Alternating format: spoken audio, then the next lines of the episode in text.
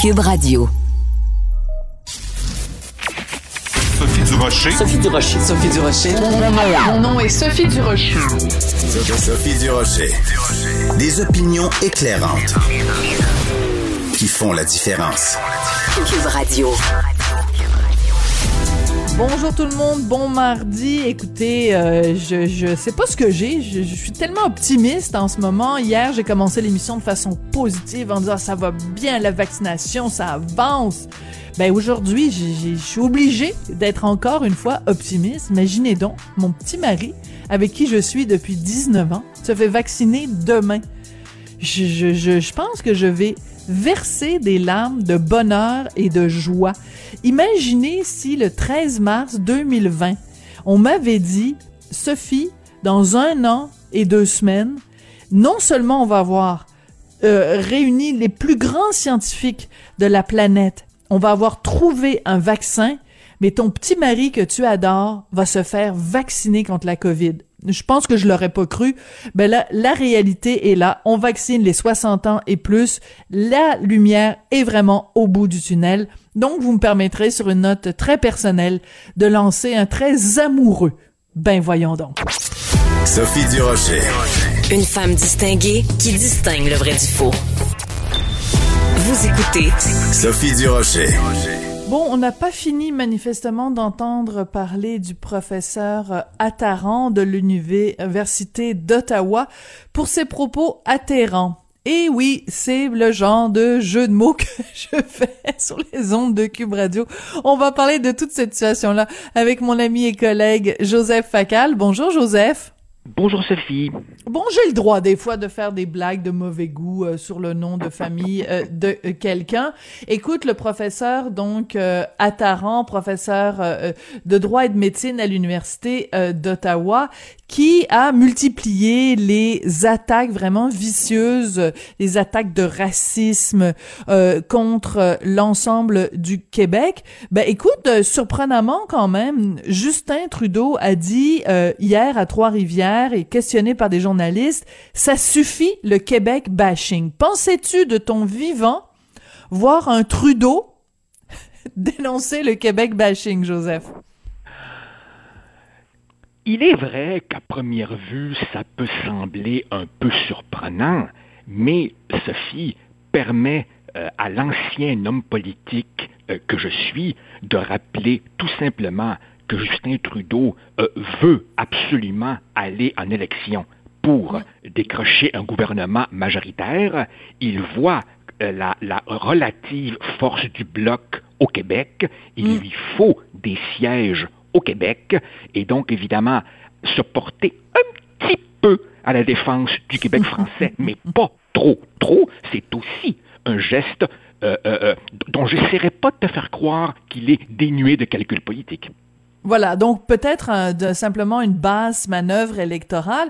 Tu vois, c'est intéressant parce que ce matin, à l'émission de Pierre Nantel, il y avait une discussion entre Mario Dumont et Benoît Dutrisac, comme tous les jours, et euh, Mario euh, euh, applaudissait d'une certaine façon le fait que Justin Trudeau ait dit ça. Euh, Benoît disait, ben voyons, euh, c'est, il l'a dit à Trois-Rivières, voir s'il aurait dit, s'il aurait dit ça s'il avait été questionné à, à Regina ou à Vancouver. Toi, t'es plus de l'équipe Benoît, je pense, dans ce dossier-là. Oh oui, oui, C'est-à-dire que il, il a tout à gagner et rien à perdre de dire ça, en effet, à Trois-Rivières. Euh, Est-ce qu'il aurait répété ce genre de propos-là euh, s'il avait été dans le fin fond du rest of Canada? La question se pose. Mais Sophie, euh, c'est pas pour rien que l'expression les deux solitudes s'est imposée depuis maintenant un demi-siècle. Le fin fond de l'affaire, c'est qu'à Calgary, on ne connaît pas du tout le Québec et honnêtement, au Québec, on connaît fort peu euh, le reste du Canada. Et il y a des exemples innombrables euh, d'hommes ou de femmes politiques qui disaient une chose dans un bout du pays et autre chose à l'autre bout du pays. Rappelle-toi, euh, lorsque M. Harper a commencé à parler de la nation québécoise, c'était pas tout à fait les mêmes mots qu'il utilisait dans le reste du Canada. Et quand auparavant, pendant les années Mitch, on a commencé à utiliser l'expression société distincte, ben, tu t'amuseras à comparer les différentes formulations d'un bout à l'autre du pays. Donc, évidemment, c'est le propre des grands pays fragmentés, c'est que nous avons pas seulement des, des, des, des, réalités culturelles, nous avons des réalités culturelles différentes, et bien entendu, les hommes et femmes politiques en tirent profit. C'est clair qu'il n'aurait pas dit cela à, à Regina ou, ou, ou, ou à Saskatoon. Et, et c'est clair aussi que le professeur Attaran à Ottawa peut se permettre de dire des choses qu'il ne pourrait mm. pas se permettre de dire s'il était prof à Trois-Rivières. Voilà. Et ce qui est intéressant aussi, et ça c'est un, un, point qui est soulevé par euh, mon mari, Richard Martineau, dans, dans sa plus récente chronique, c'est que remplaçons tous les, tous les, dans les tweets de euh, Monsieur Attaran, remplaçons les mots euh, québécois, Québec, etc., euh, par noir, homosexuel, chinois, peu importe. Ben, je veux dire, personne accepterait qu'ils tiennent ce genre de propos-là. Donc le le le black bashing est pas acceptable, le, avec raison. Le queer bashing est pas acceptable, mais le Québec bashing est acceptable. C'est c'est ce ah, double standard-là qui est qui est qui est, euh, qui est effarant. Ah, ah, ah, bien sûr. En fait, le seul racisme acceptable euh, au Canada, c'est celui envers les Québécois francophones. Et encore plus vicieux, c'est un racisme qui se drape aussi dans une supériorité morale. Maintenant, cela dit, cette affaire est absolument fascinante. Moi, je suis euh, estomaqué de voir l'insistance de M. Attaran à se présenter comme a minority man, oui. Dernière fois que j'ai vérifié, il est homme, il est blanc, puis il est né aux États-Unis. oui, mais comme il est d'origine iranienne, puis il arrête pas de ben, rappeler que il dit a brown man, là, il arrête pas de rappeler la couleur de sa peau. Mais, tu as tout à fait, tout à fait raison, c'est son seul. Oui, mais il, faut dire aussi, euh, Sophie, si, si, on, si, on, si on va jusqu'au bout de l'affaire, c'est que beaucoup de Québécois laissent faire. Parmi les nôtres, beaucoup euh, trouvent toujours euh, moyen de moyenner, euh, réduire ça à l'incident isolé, ne pas voir que véritablement il y a deux conceptions différentes de ce que c'est une société. Et franchement, Sophie, la frange Elvis gratonienne de notre peuple s'est tellement habituée à recevoir des coups de pied au cul qu'elle ne les voit même plus ne s'en soucie plus ou à la limite ne peut plus s'en passer. Pourtant, en fait, cette affaire est terriblement révélatrice du nouveau Canada. Et malgré cela, beaucoup de nos concitoyens sont incapables d'en tirer des conclusions politiques.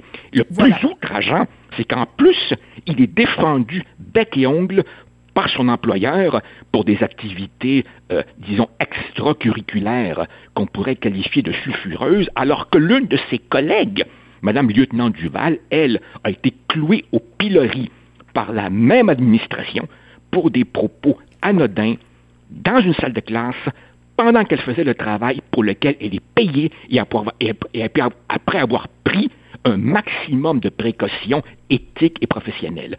Ça, c'est, comme on dit, le bout du bout. Ben, c'est le bout du bout et euh, Verouchka, euh, lieutenant Duval, elle-même, sur les réseaux sociaux, a dit que ça donnait froid dans le dos, ce double standard, ce deux poids, deux mesures de la part de l'Université d'Ottawa. Et qu'est-ce que le euh, professeur Attaran a fait quand il a vu euh, ce qu'avait écrit Verouchka, lieutenant Duval? Il a dit euh, une femme euh, euh, reconnue, fameuse, tu sais, qui a accédé à la célébrité pour avoir utilisé le mot, le mot qui commence par un N, qui s'en prend, qui grimpe dans les rideaux parce que un homme à la peau brune, membre d'une minorité, dénonce le racisme. Et puis là, il a utilisé le, le mot clic, le hashtag whitesplaining. donc c'est c'est un petit peu un, un, jeu de mots. C'est en fait des des des blancs qui expliquent aux autres s'ils sont ou non victimes de racisme. Donc, il s'en prend, il attaque Verouchka, lieutenant Duval. On, on c'est, c'est, rien ne nous sera épargné de la part de cet horrible personnage. Non, non, écoute, c'est un homme qui euh, n'a rien d'une victime, mais qui se pose en victime et salit la vraie victime, mais le fait aussi avec, jusqu'à un certain point, l'aval du recteur. Sophie, les universités sont un univers complexe. Il y a des centaines, si ce n'est des milliers de professeurs, des dizaines de milliers d'étudiants. Donc, tu trouves forcément un certain pourcentage de crackpots. Mais là, véritablement, tu sens que si cet homme va si loin dans les outrances, c'est parce qu'il se sent intouchable.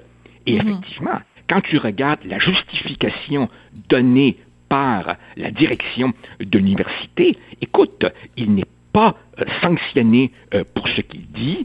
Euh, moi, moi, je, écoute, je- je comprends, je comprends qu'il y a une liberté d'expression. Cela dit, elle n'est pas absolue. Les lois canadiennes tracent une limite qui est l'incitation à la haine envers un groupe précis, et il faudrait vraiment des gens plus qualifiés que moi examinent la jurisprudence. Jusqu'où on peut aller au nom de la liberté d'expression? Le fait demeure qu'il n'est pas euh, sanctionné par l'université sous prétexte que ce qu'il dit se passe hors de la salle de cours. Et il est vrai, il est vrai que d'innombrables profs, à commencer par moi, commentent aussi dans les médias.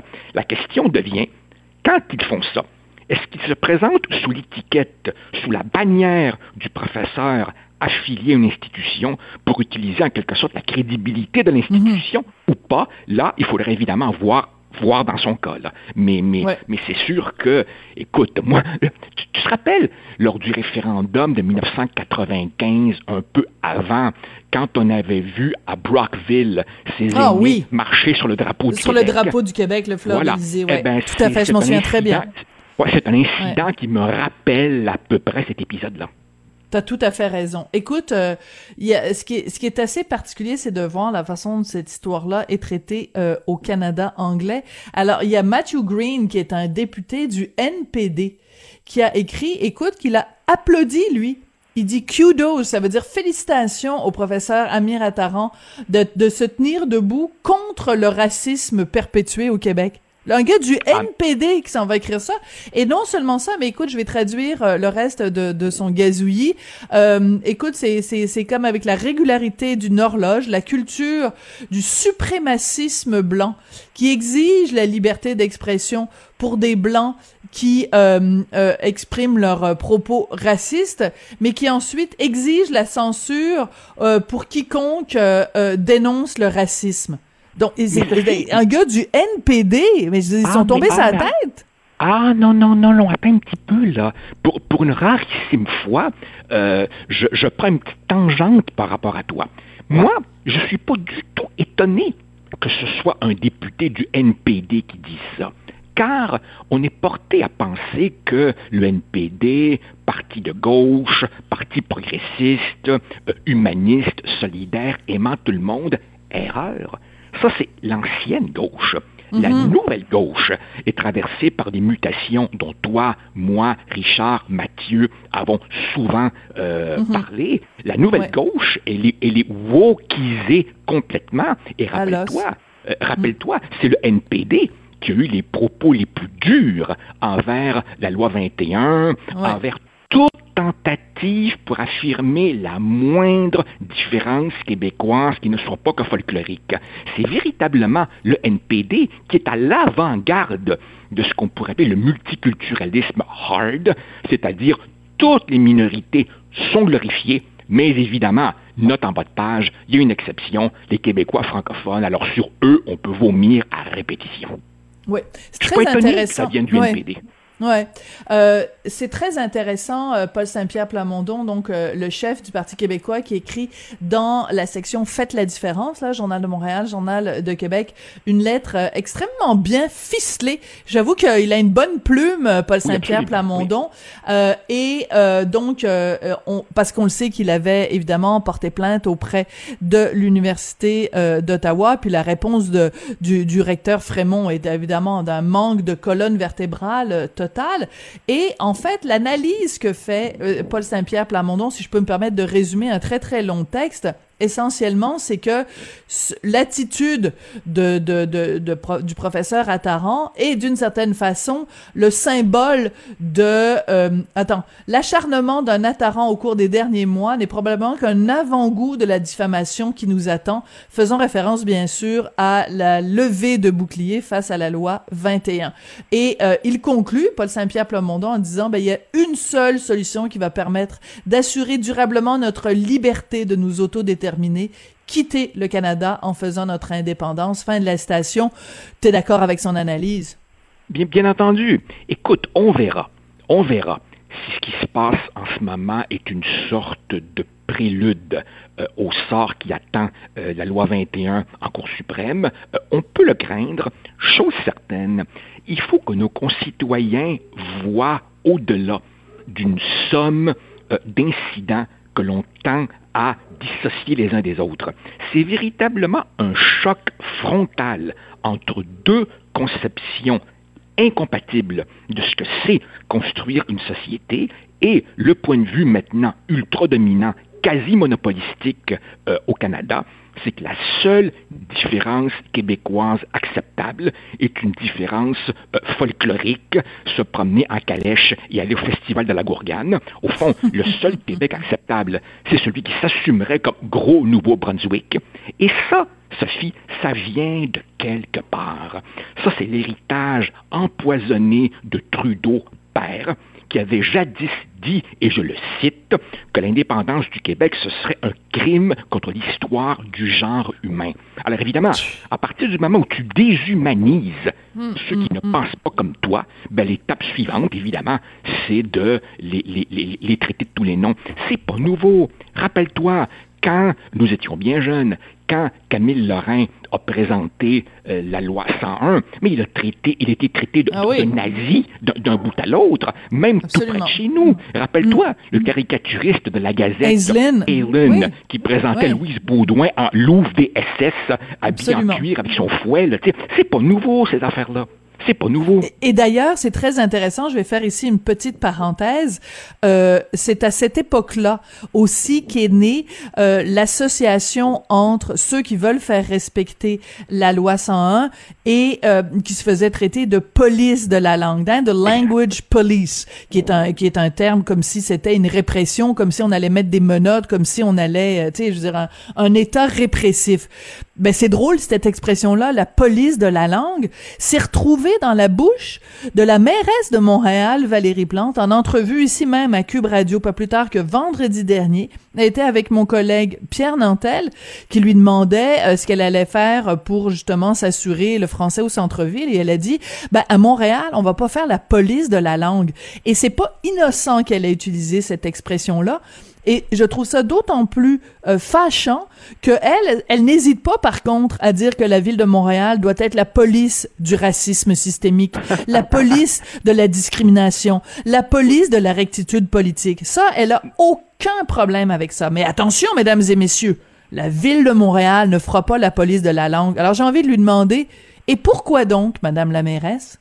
Et pourquoi donc vous ne mettriez pas la même ardeur à défendre le français que vous le mettez à défendre tous les peuples opprimés et euh, celle qui commence toujours en disant nous sommes sur un territoire mohawk non cédé. Pourquoi elle ne reconnaît pas qu'elle ne commence pas ses discours en disant nous sommes sur un territoire francophone non cédé?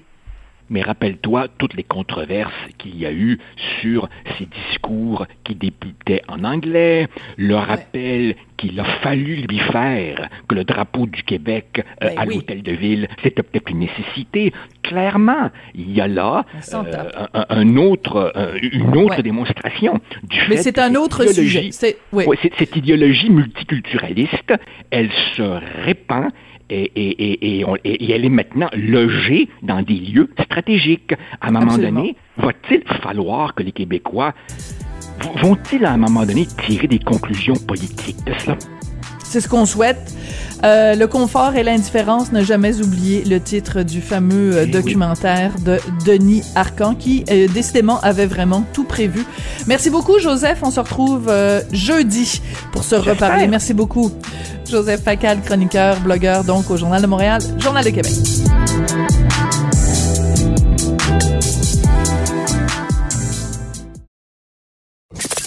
Avertissement.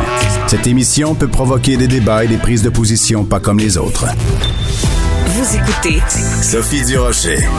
Dans la section Faites la différence du Journal de Montréal, Journal de Québec, une lettre euh, très intéressante, le titre accrocheur plaidoyer en faveur d'un impôt sur les grandes fortunes. Donc trois euh, jeunes Québécois qui se disent eux-mêmes fortunés et qui disent ben écoutez, nous on est prêts à payer euh, plus d'argent en impôts pour on est prêt en fait à contribuer davantage au financement de l'État. On trouve ça juste, vital et urgent. Et cette lettre est, co-signée, en fait, par Vincent Marissal, qui est député de Québec solidaire dans Rosemont. Monsieur Marissal, bonjour. Bonjour.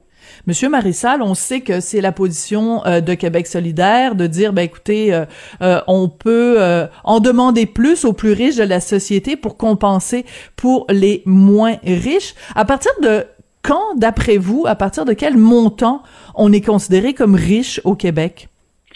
Ah, ça, c'est la question à un million de dollars. C'est un vilain jeu de mots. C'est pour ça que je vous la pose en premier, Monsieur Marissal.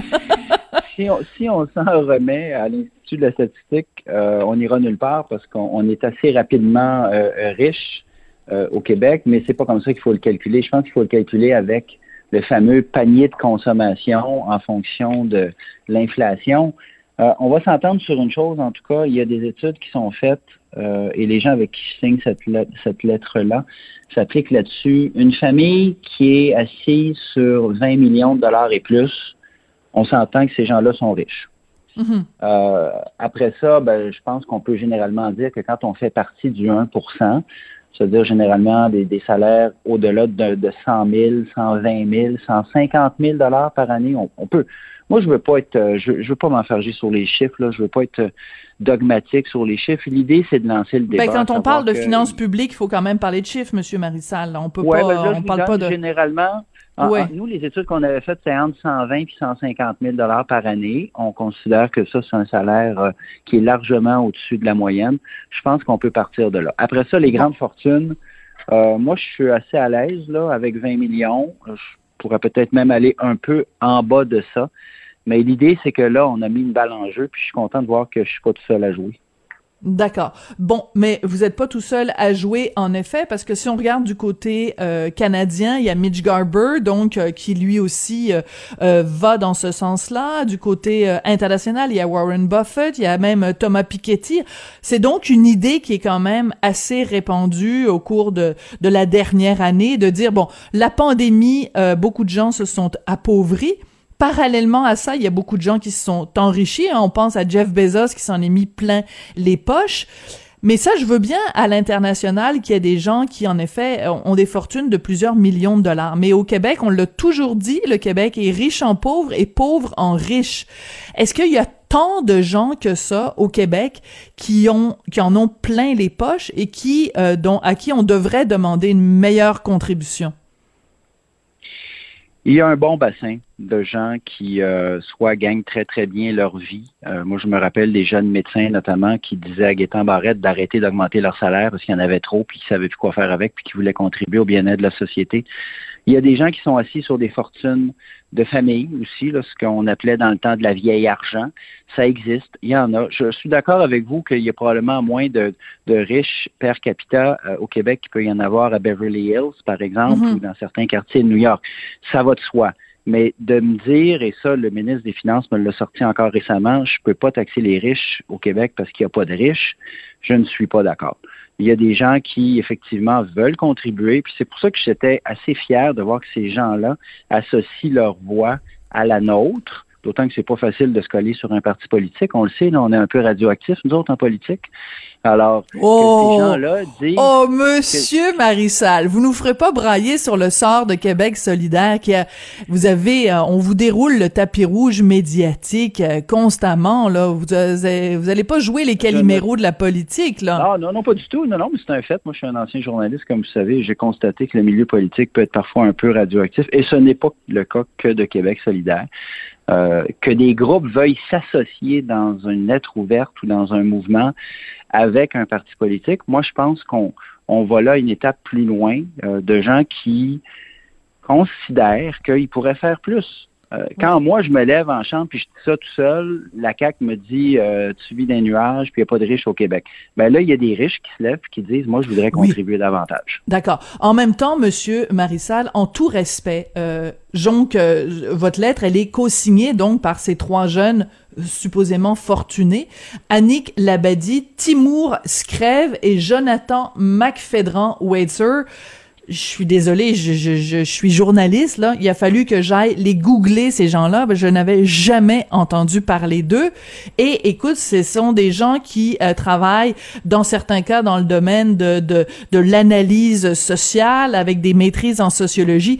Je c'est pas des, des, titans de l'industrie que vous avez euh, réunis autour de Québec solidaire. Je minimise pas leurs paroles, puis je trouve ça très noble ce qu'ils ont fait. Quiconque s'engage euh, au, niveau de la société, je, les applaudis. Mais je veux dire, c'est pas des grands noms que vous nous avez sortis là.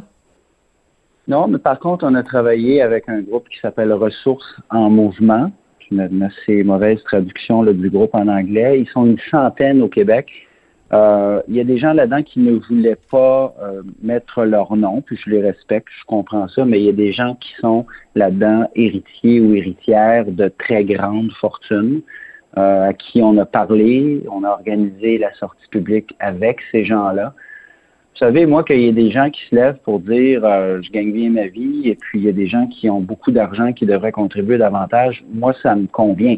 J'aurais aimé ça avoir Bill Gates, mais malheureusement, j'ai pas ses coordonnées. Mais je sais que Bill Gates, par exemple, il est sorti publiquement. Euh, Mitch Garder, vous l'avez nommé, euh, quand même quelqu'un qui est assez connu au Québec aussi. Euh, et qui est sorti publiquement. La semaine dernière, une lettre. Est-ce que vous l'avez contacté? Ouais.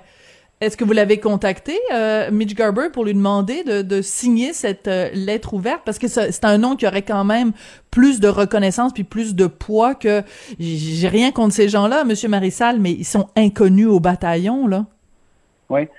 Moi, je l'ai pas contacté. Je ne sais pas s'il y a eu des contacts qui ont été faits par ailleurs, mais je trouvais ça bien aussi d'aller euh, vers la nouvelle génération. Je ne veux pas mhm. faire d'agisme, M. Garber est probablement mon âge, d'ailleurs, mais c'est pas mauvais qu'il y ait des jeunes euh, de toute façon, si vous faites ressources en mouvement sur Google, vous allez trouver du monde, euh, notamment oui, mais ils l'ont pas signé, euh, les, gens, les gens de la Fondation Trottier qui sont parfaitement sympathiques à la cause, qui militent Mais ils l'ont pas signé, votre lettre.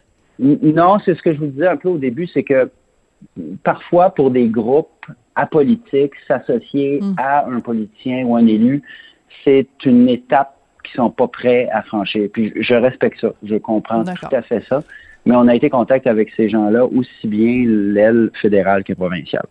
D'accord. Alors, bon, vous l'avez souligné, vous êtes euh, un ancien journaliste. Dans une autre vie, on se connaissait, vous et moi, et vous étiez donc euh, journaliste à la presse. Donc, euh, j'imagine que vous continuez aussi à lire la presse. Et un de vos anciens collègues, donc Francis Veil, qui est vraiment très très réputé dans le domaine, il s'est penché justement sur votre idée à Québec solidaire de de d'imposer le patrimoine des riches. Ben, sa conclusion est pas concluante c'est-à-dire qu'il il en arrive un petit peu à la conclusion aussi que pour arriver à trouver le, 5 milliards que vous pensez que le Québec a, a besoin, ben va falloir creuser pas mal pour le trouver cet argent-là, d'autant plus qu'on est déjà très imposé. Et un des points qu'amène euh, Francis Veil, c'est qu'il dit il y a toujours ce risque-là que si on commence à encore plus imposer les gens qui sont supposément fortunés, il risque d'y avoir un exode.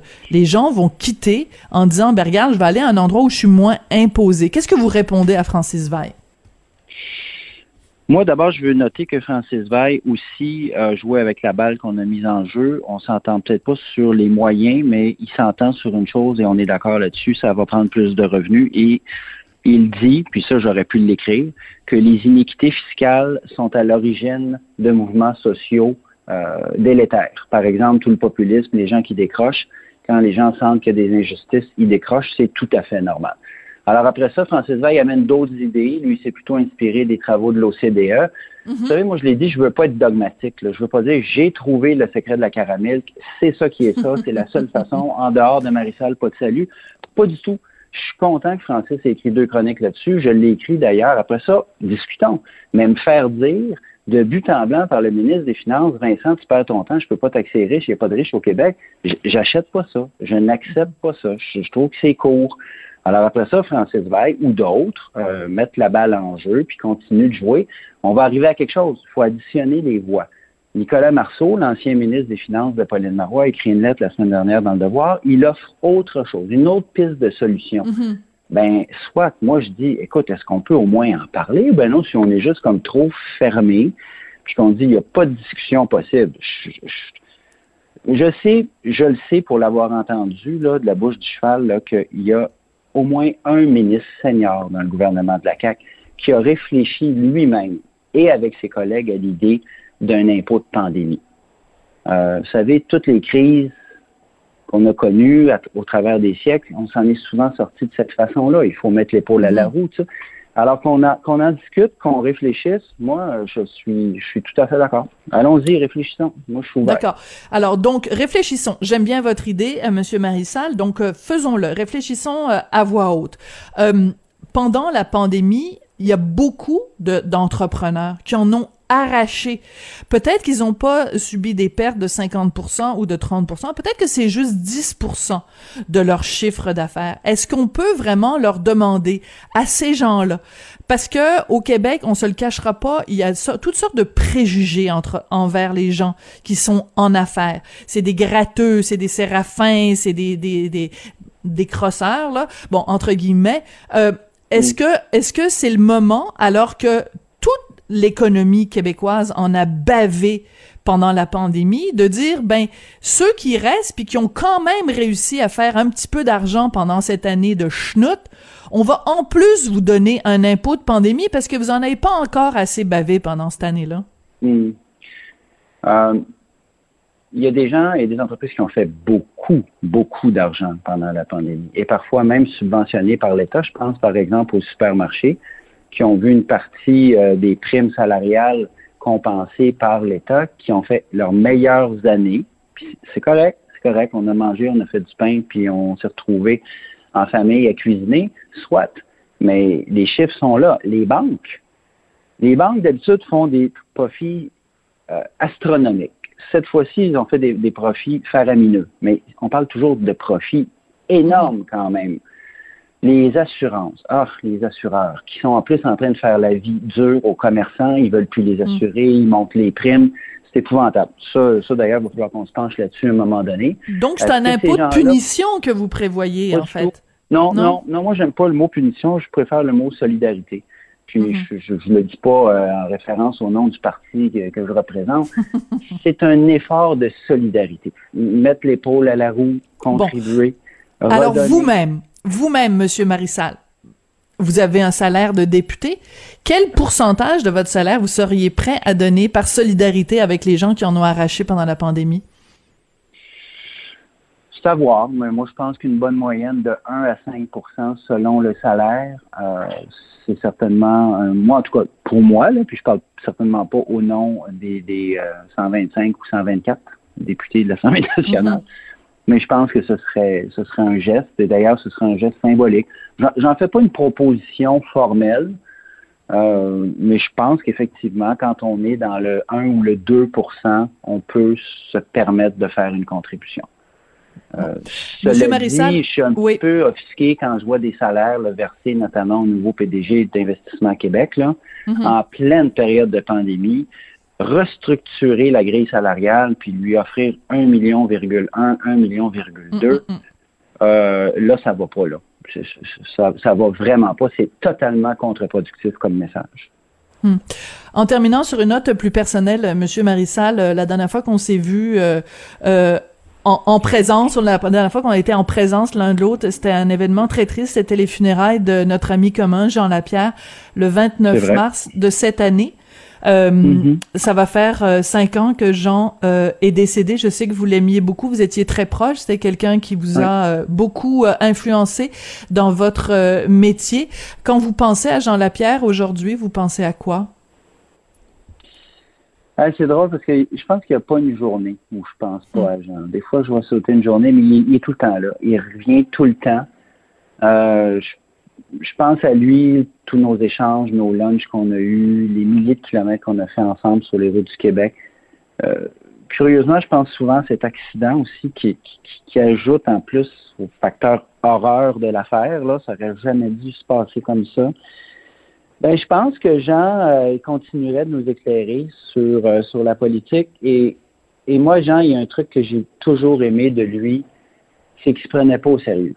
Hmm. Puis il était capable, tout en respectant les institutions, de prendre un petit pas de recul une fois de temps en temps. Et, hmm. notamment sur ces gens qui, qui font tout un plat des fois avec des choses qui, ne qui sont pas si importantes. Jean avait cette espèce de sagesse de prendre le petit pas de recul puis de regarder plus la forêt que de se coller sur l'arbre. Hmm. Ça, c'est quelque chose qui me, qui me manque euh, que de gens.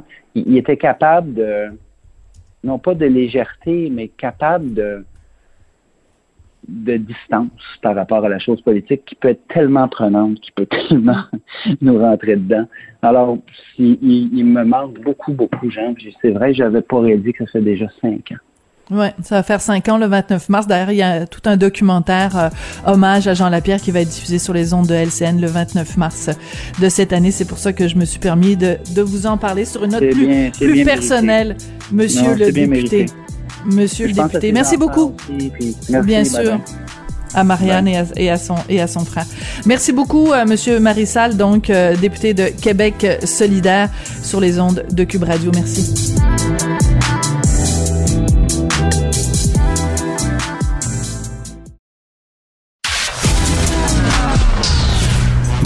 Culture aux affaires publiques. Vous écoutez Sophie Durocher, Cube Radio.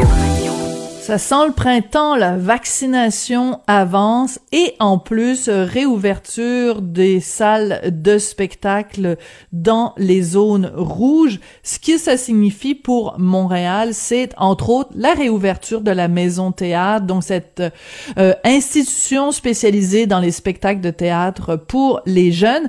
La réouverture va se faire le 9 avril. On en parle avec Sophie Labelle, qui est directrice artistique de la Maison Théâtre. Bonjour, Madame Labelle. Bonjour. Quelle bonne nouvelle pour les jeunes. Euh, quel genre de mesures vous allez devoir mettre en place pour la rouverture de la maison théâtre? pour les spectacles qui sont présentés en familial, c'est les mêmes mesures en fait que pour euh, les théâtres tout public. En scolaire, c'est autre chose. Donc, en familial, c'est par euh, bulle familiale. Alors, on a euh, quatre bancs entre chaque famille qui va venir voir nos spectacles. Oui, oui, oui, c'est ça. Et en, en scolaire, ça fonctionne par bulle classe. Donc, ça nous permet quand même hmm. de d'accueillir un petit peu plus d'élèves. Oui, c'est très, très bien. Euh, les mesures sont claires et euh, on va les appliquer évidemment à la lettre, mais donc on peut avoir une bulle de classe assise ensemble, l'enseignante ou l'enseignant à deux mètres de sa classe et une autre bulle classe à deux mètres aussi. On peut mélanger les écoles, donc vraiment c'est euh, c'est quand même d'une relative souplesse, mais aussi d'une grande rigueur. On est on est très très très satisfait. On se rappelle que maintenant les enfants d'âge scolaire, à part les maternelles, doivent porter le masque. Donc, ils vont porter le masque aussi. Oui, ils vont le porter aussi pendant la représentation. Mais bon, c'est un, c'est un 50 minutes pour les enfants qui va être bien investi parce que ça vaut la peine. Comme ça, ils vont pouvoir quand même voir des spectacles. Oui. Donc, ça veut dire euh, concrètement que quand vous allez recevoir des groupes scolaires, vous pouvez accueillir plus de monde que quand ce sont des spectacles euh, tout public? Oui, exactement. Parce que les enfants d'une même bulle classe peuvent s'asseoir un à côté de l'autre, alors qu'en famille, ben, si tu viens euh, comme adulte tout seul avec un enfant, ben, tu considéré comme une bulle, puis on doit laisser quatre euh, sièges euh, entre chaque bulle. Donc, effectivement, oui, on peut avoir un petit peu plus d'élèves que de familles. Bon, Madame Labelle, vous vous doutez bien que si je vous reçois aujourd'hui, c'est bien sûr pour parler de ça, mais c'est pour revenir également sur cette déclaration euh, de Monsieur Legault quand il a annoncé la réouverture des cinémas.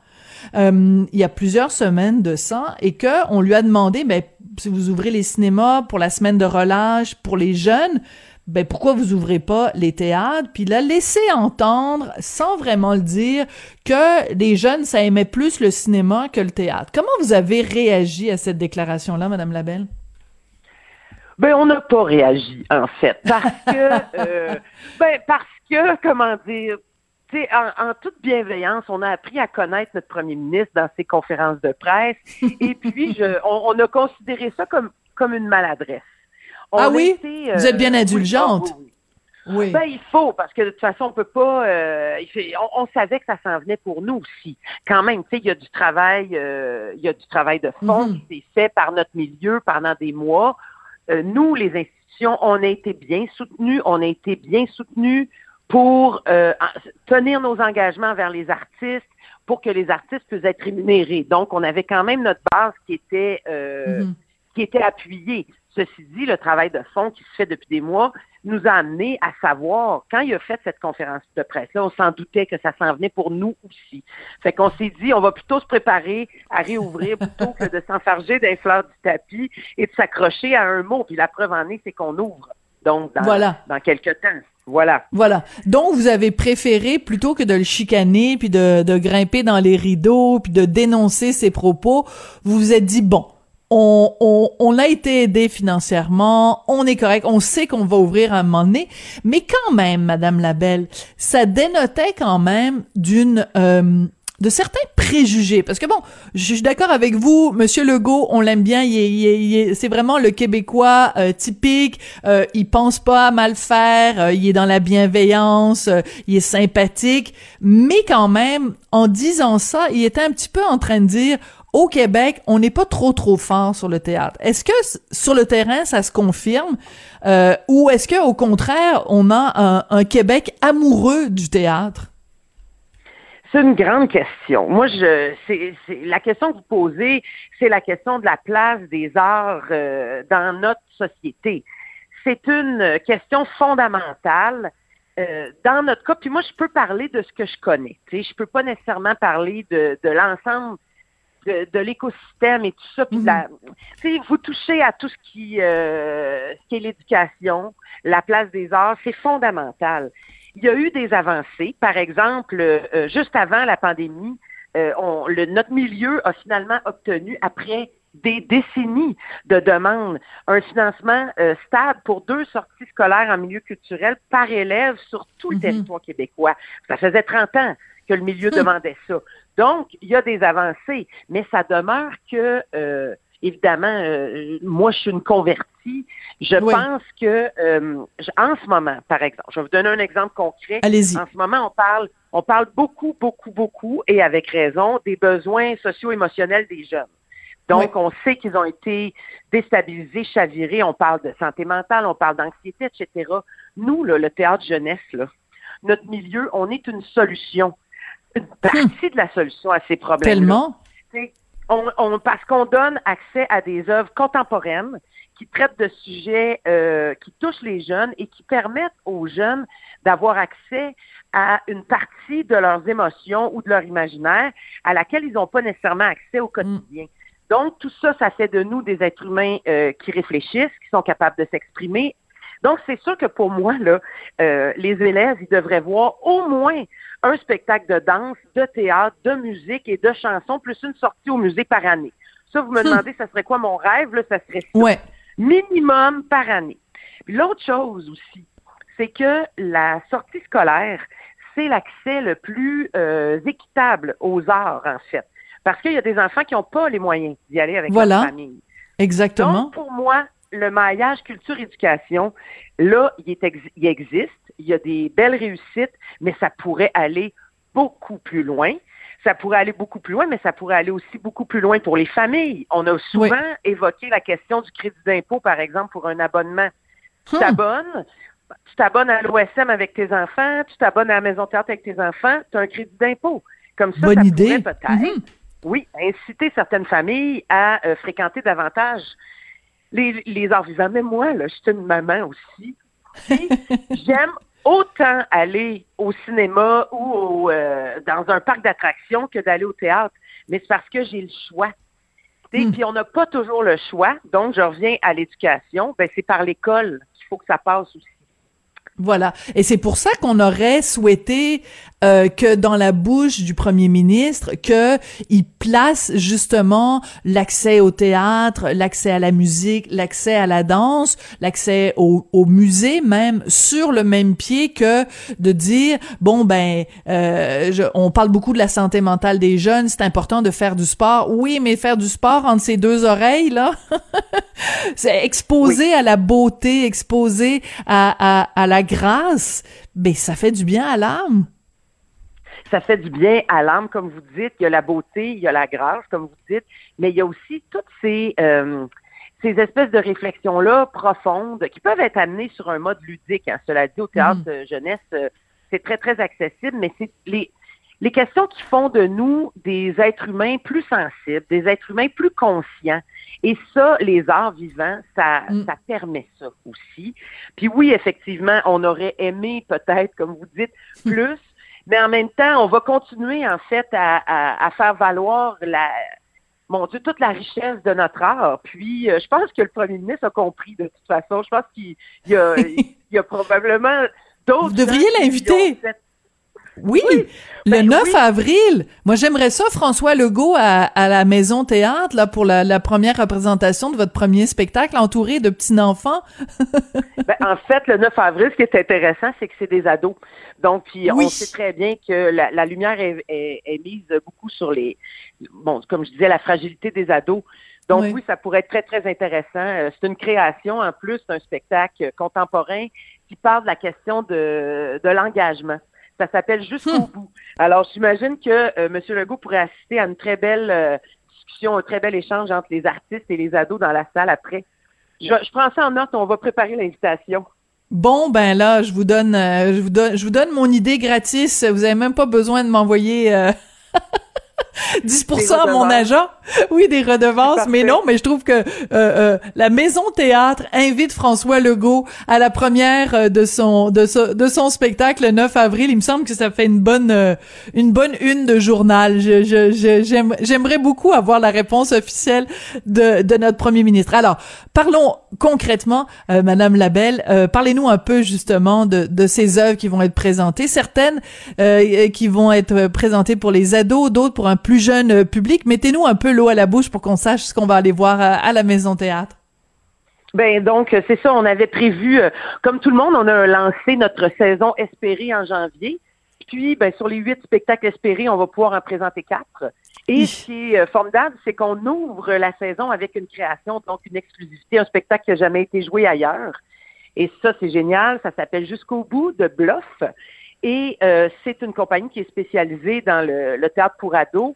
Et c'est une mise en scène d'Éric Jean, que, bon, que les gens oui, qu'on connaît bien. oui. C'est ça. Donc, c'est un, c'est une coproduction avec la France, en plus. Euh, ce sont des acteurs québécois. L'auteur est français, Luc Tartar, et euh, la mise en scène est d'Éric Jean.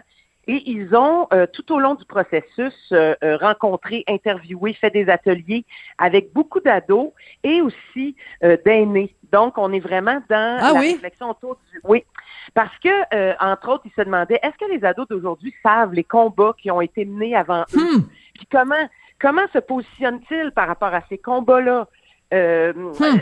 C'est quoi les grands sujets qui leur donnent envie de se mobiliser, etc. Donc, de tout ça est ressorti une œuvre poétique. Là. Vraiment, c'est pas une œuvre, euh, c'est pas du théâtre documentaire. On est vraiment dans une œuvre dramaturgique et euh, un beau show avec cinq comédiens. Donc, ça, ça commence le 9 avril. Après ça, on a une reprise à la demande générale de, du spectacle Je suis William du théâtre Le Clou, un texte de Rebecca Deraspe, qu'on connaît bien aussi en théâtre adulte. Et euh, c'est du théâtre musical pour les 10 à 14 ans. Hmm. Et ça part, de la, ça part de la prémisse suivante. Et si, et si, William Shakespeare avait eu une sœur jumelle et ah! que c'était elle qui, qui avait écrit les textes. Très drôle. Très, très drôle, oui, c'est vraiment. Donc une œuvre féministe d'une certaine façon. Oui, oui, absolument, mais avec des personnages euh, euh, masculins aussi euh, très forts, dont évidemment William Shakespeare et euh, l'extraordinaire Renaud Paradis qui joue huit personnages, incluant la, la reine d'Angleterre. euh, oui, c'est assez drôle. Puis après ça, ben, on a notre grand spectacle euh, pour tout le monde. C'est un 5 ans et plus. Là, ça s'appelle Attention fragile. Et c'est euh, du théâtre euh, je dirais clownesque, mais pas euh, clownesque de type traditionnel carnaval. là. Vraiment, on est dans le jeu théâtral clownesque. C'est euh, un spectacle qui traite des grands enjeux de la surconsommation, mais pour les enfants, à Hmm. partir de deux personnages qui sont livrés dans des boîtes sur scène, qui sortent de leur boîte et qui, dans un délire, se mettent à commander des choses dans des catalogues. Et la drôle. scène devient... En... Oui, c'est vraiment très drôle. Donc, mais ça fait réfléchir beaucoup les enfants qui sont déjà sensibilisés très, très jeunes à la question de l'environnement, d'ailleurs. Et on termine avec un spectacle pour les tout petits qui s'appelle Depuis la grève, qui est une présentation des incomplètes. Ah, j'ai pas nommé tout à l'heure euh, Samsara Théâtre pour euh, Attention fragile. Mhm. Donc, depuis la grève des incomplètes, qui est une proposition pour les 12 mois à 5 ans, un spectacle immersif sur le, la thématique de la femme du pêcheur. Les incomplètes ont un désir de valorisation du patrimoine. Mhm. Et donc, ils ont, elles ont tourné des images magnifiques aux îles de la Wow. Madeleine, entre autres. Oh, j'ai Les- hâte. Oui, J'ai c'est très, très, très beau. Donc, voilà nos quatre spectacles. Euh, on est très contents. Puis, on va lancer notre saison euh, 21-22 au mois d'août. Bon, on se croise les doigts d'ici là. Merci beaucoup, euh, Madame Labelle, Sophie Labelle, euh, donc de la Maison Théâtre, d'être venue nous parler de tout ça. Et l'invitation est lancée, donc, euh, Monsieur Legault, Monsieur le Premier ministre, le 9 avril, d'aller euh, voir euh, du théâtre avec des jeunes ados. Je trouve que ce serait une bonne façon de, de rattraper ce que vous avez appelé une maladresse avec beaucoup de gentillesse. ce serait une façon de boucler la boucle puis de réconcilier tout le monde. Merci beaucoup, Madame Labelle. Merci à vous. Merci beaucoup d'avoir été là aujourd'hui à Cube Radio. Je voudrais remercier Jean-François Roy à la mise en onde et à la réalisation, William Boivin et euh, Mathieu Boulet et Carl Marchand à la recherche et Luc Fortin aussi. Oui, ils se sont mis à plusieurs pour faire cette émission-là. Donc merci à eux tous et ben merci à vous d'avoir été là. Puis on se retrouve demain.